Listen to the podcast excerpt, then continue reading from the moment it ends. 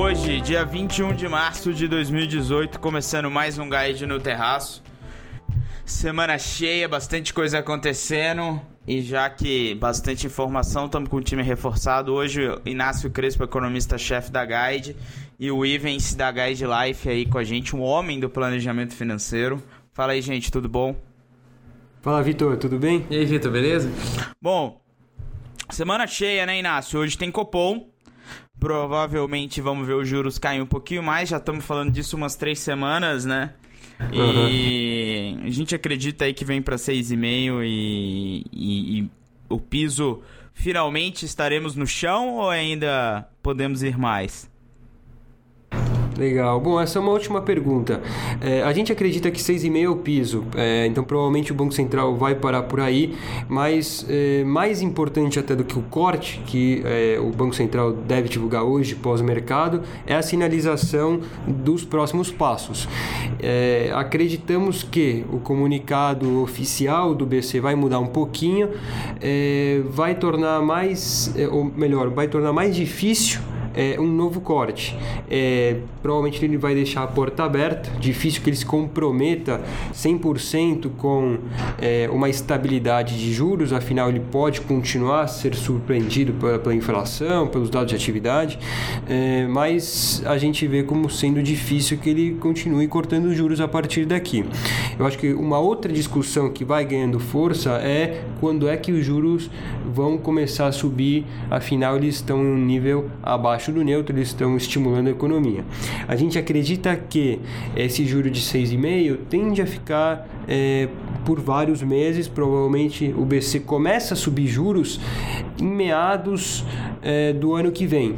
Então, é, esse seria o período de juros extremamente baixos, mas de qualquer forma, quando ele começar a subir juros, não é que a gente vai voltar a ter Selic de 14%. Provavelmente a gente vai ter é, uma Selic mais alta, mas abaixo desse patamar.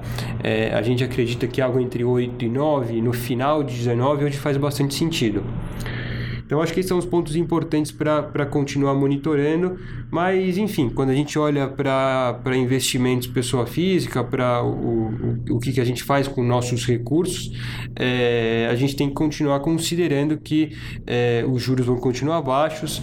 É, se a gente olha aí uma Selic na casa aí dos 6,5% por algum tempo, a gente está falando é, de algo de 0,5% ao mês, né, Ivens? Então, é, é bastante pouco aí para para por, um, por um período prolongado de tempo, né? É isso aí, eu acho que a, a tônica agora é as pessoas repensarem um pouco suas alocações, né? entenderem que esse cenário, como o Inácio falou, é o cenário, cenário do momento. Você pode ter uma volta aí da taxa de juros um pouco mais alta, mas não vai ser nada nos patamares que a gente tinha antigamente. Então, uh, o ponto é, as pessoas têm que conhecerem um pouco mais do mercado, um pouco mais dos produtos e saberem que vão ter que se expor um pouco mais ao risco, ou então se acostumarem com meio por cento ao mês. É, não, não tem almoço grátis, né, Vitor? Então a gente tem que, tem que se acostumar com isso aí e entender o que, que o que, que vale a pena, o que, que eu faço. Eu, eu corro mais risco ou não? Eu poupo mais? A, a solução para muitos pode ser poupar mais, tá? É, isso é importante ficar na mente das pessoas também. Mas ainda, ainda tem ainda alguns títulos públicos pagando aí 9, 10, né? Apesar dos juros estar tá em 6,5, ainda tem alguma coisa aí para para dar uma faturada. O problema é que a gente não sabe se essa inflação vai ser baixa assim para sempre, né? O que coloca um outro risco aí sobre essas alocações, né? Não adianta nada você comprar um título de 10 hoje, a inflação voltar a 5, 6, no final seu ganho tá sendo todo espremido, né? É, no ponto de vista dos, dos títulos ainda tem sim oportunidades. É, depois o Inácio fala mais um pouco sobre a questão da inflação, mas em relação aos investimentos tem sim ainda oportunidades. Você tem a, as, a, o IPCA mais lá, as séries mais longas acima de 5% ainda de juro real. Então é interessante, mas tem volatilidade, né? Você compra lá, você vai ver esse negócio oscilar bastante no curto prazo. Se você compra pelo motivo certo, faz todo sentido. É de novo, é a questão de entender o produto que você está comprando, né? Se eu compro um título que vai pagar juro real por um longuíssimo prazo, ele vai oscilar no curto prazo é, não pode ficar preso a essa oscilação. Você tem que entender qual foi o, o ativo ali subjacente que você comprou, né? É, o mesmo vale para uma prefixada, né? Você tem aí, acho que algumas pro, negociando próximas a 10%, com vencimento intermediário. É, também pode oscilar no curto prazo, mas você travou uma taxa de 10%. Aí entra a discussão da inflação. Quando você compra um pré, a inflação é, é mais importante ainda, né, Inácio? Deixa eu só é, falar, fazer um ponto aqui sobre inflação é, que vocês tocaram, que eu acho interessante. É, nesse ambiente de inflação bastante baixa que a gente tem visto, provavelmente é, o IPCA em 12 meses segue rodando por mais algum tempinho agora abaixo de 3%, ou seja, abaixo da meta, do centro da meta, que é de 4,5% para esse ano, é, vem crescendo no mercado a discussão de que o Banco Central poderia aproveitar esse momento para reduzir é, essas metas. É, mas vale lembrar que no, em meados do ano passado, o Banco Central já fez uma alteração, ou seja, para 2019, o centro da meta, ao invés de 4,5%, é 4,25% e para 2020, em tese, passa isso para 4%. Mas é, vem crescendo, dado que a inflação está rodando em níveis baixos, essa expectativa, sabe? pelo menos essa discussão de que o Banco Central poderia aproveitar para é, reduzir mais essa, essas metas. É, me parece uma discussão que é um pouco perigosa, afinal, você mesmo, Vitor, destacou, né? a inflação é, pode voltar a subir, a, inflação, a gente está vivendo um bom momento graças a choques que são temporários, safras de alimentos extremamente positivas e por aí vai. Então, tem alguns fatores temporários e a gente precisa pensar, olha, em algum momento a inflação pode subir mais um pouquinho, segue sendo um risco é, a ser monitorado. É, então, só para colocar esse ponto aí dessa discussão que vem crescendo, mas lembrando, a gente tem para 2019 e 2020 centros de inflação é, mais baixos, tá? Que o Banco Central vai perseguir. Então, Inácio, a gente tem que fazer um, for, um forward looking, então já se a gente já vai ter uma inflação mais baixa, a gente já não vai poder é, deixar os juros correrem tão solto agora, então, né? Talvez realmente 6,5 ali, no máximo um 6,25 vai ser de fato o piso, né? Porque nós já estamos bem abaixo da taxa estrutural, né? Quando você olha as estimativas, ela anda ali entre 7,5 e 8,5.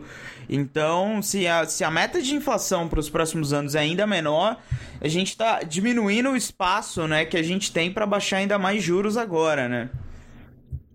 Uhum, exato. Bom, saindo um pouco de Brasil, o que, que a gente tem lá fora, Inácio? O, o, o, mundo, o mundo lá fora anda meio esquizofrênico, né? Às vezes semanas de bons sinais, semanas de maus sinais.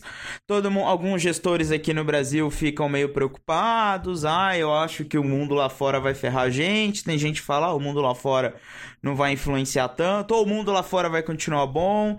O problema é o lá fora, né? A grama do vizinho é o problema dessa vez, né? É a grande questão. É, é, exato. Hoje também é um dia importante. Assim como a gente tem o Banco Central aqui no Brasil, a gente tem o Banco Central nos Estados Unidos decidindo é, o futuro da taxa de juros e fazendo sinalizações importantes.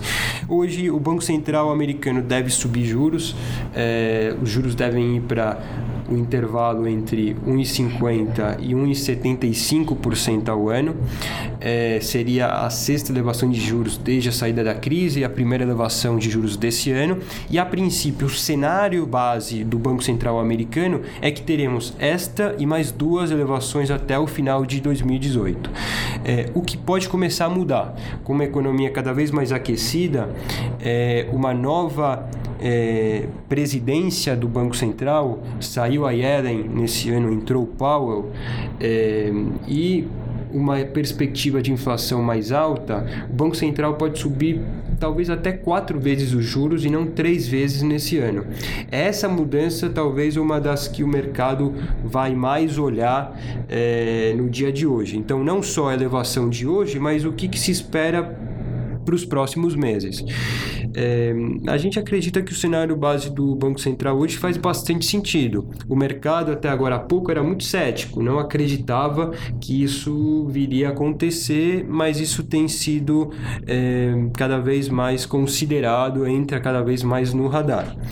É, o cenário internacional, na nossa visão, segue sendo o maior risco para a continuidade da, da alta do Bovespa, é, continuidade do bom, bom momento para ativos aqui no Brasil. É, não só porque o Banco Central americano pode subir mais juros do que é, está se esperando, e isso possa gerar maior volatilidade, uma apreensão maior, é, como também a gente começa a, a ver é, com alguma preocupação as medidas que o Trump é, adota, né? essa questão de protecionismo, de tarifas é, sobre aço, alumínio, essa quase guerra comercial visando a China, tem desdobramentos que podem ser perigosos e seguem preocupando o mercado. É, mas, enfim, acho que você tem razão. Acho que é o maior risco hoje. A gente é, acredita nisso e hoje é um dia importante que deve é, mudar os rumos, pode mudar os rumos dos mercados, é, não só hoje, mas para as próximas semanas e meses. Bom, Ivens, a pergunta que as pessoas fazem é: e daí? Ouve o Inácio falando e falam: e daí? Como é que fica as minhas alocações? Verdade.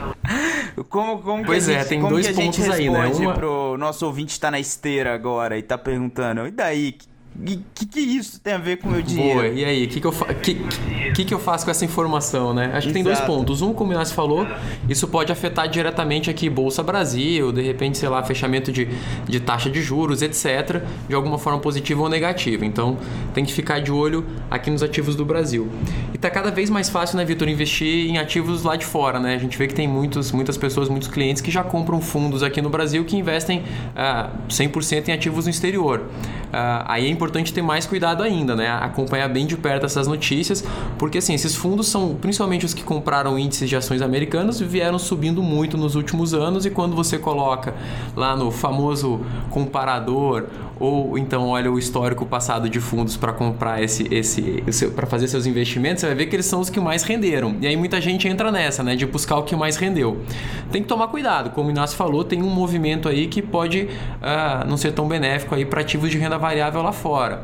Ah, então, assim, uma forma que o investidor pode pensar e se expor a esse tipo de, de informação é por meio dos COIs, né? Você consegue comprar aqui um, um título aqui no Brasil que vai te expor a, a oscilação de um ativo lá fora, uma cesta de ações ou uma cesta de, de, de índices de ações ah, com capital protegido em reais. Então, é uma forma de você correr um risco, co- você buscar o upside, mas se proteger no caso de uma queda. Eu acho que é, é- que é uma forma prática de você agir de acordo com essas informações.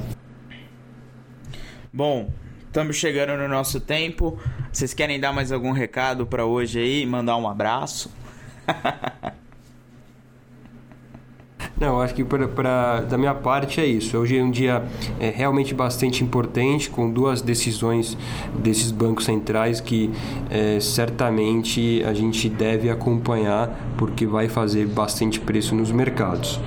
É, e como o Ivens colocou, acho que tem desdobramentos para nossos investimentos. Essas decisões é, podem facilmente ser é, transladadas ao nosso dia a dia quando a gente pensa onde colocar os recursos que a gente tem.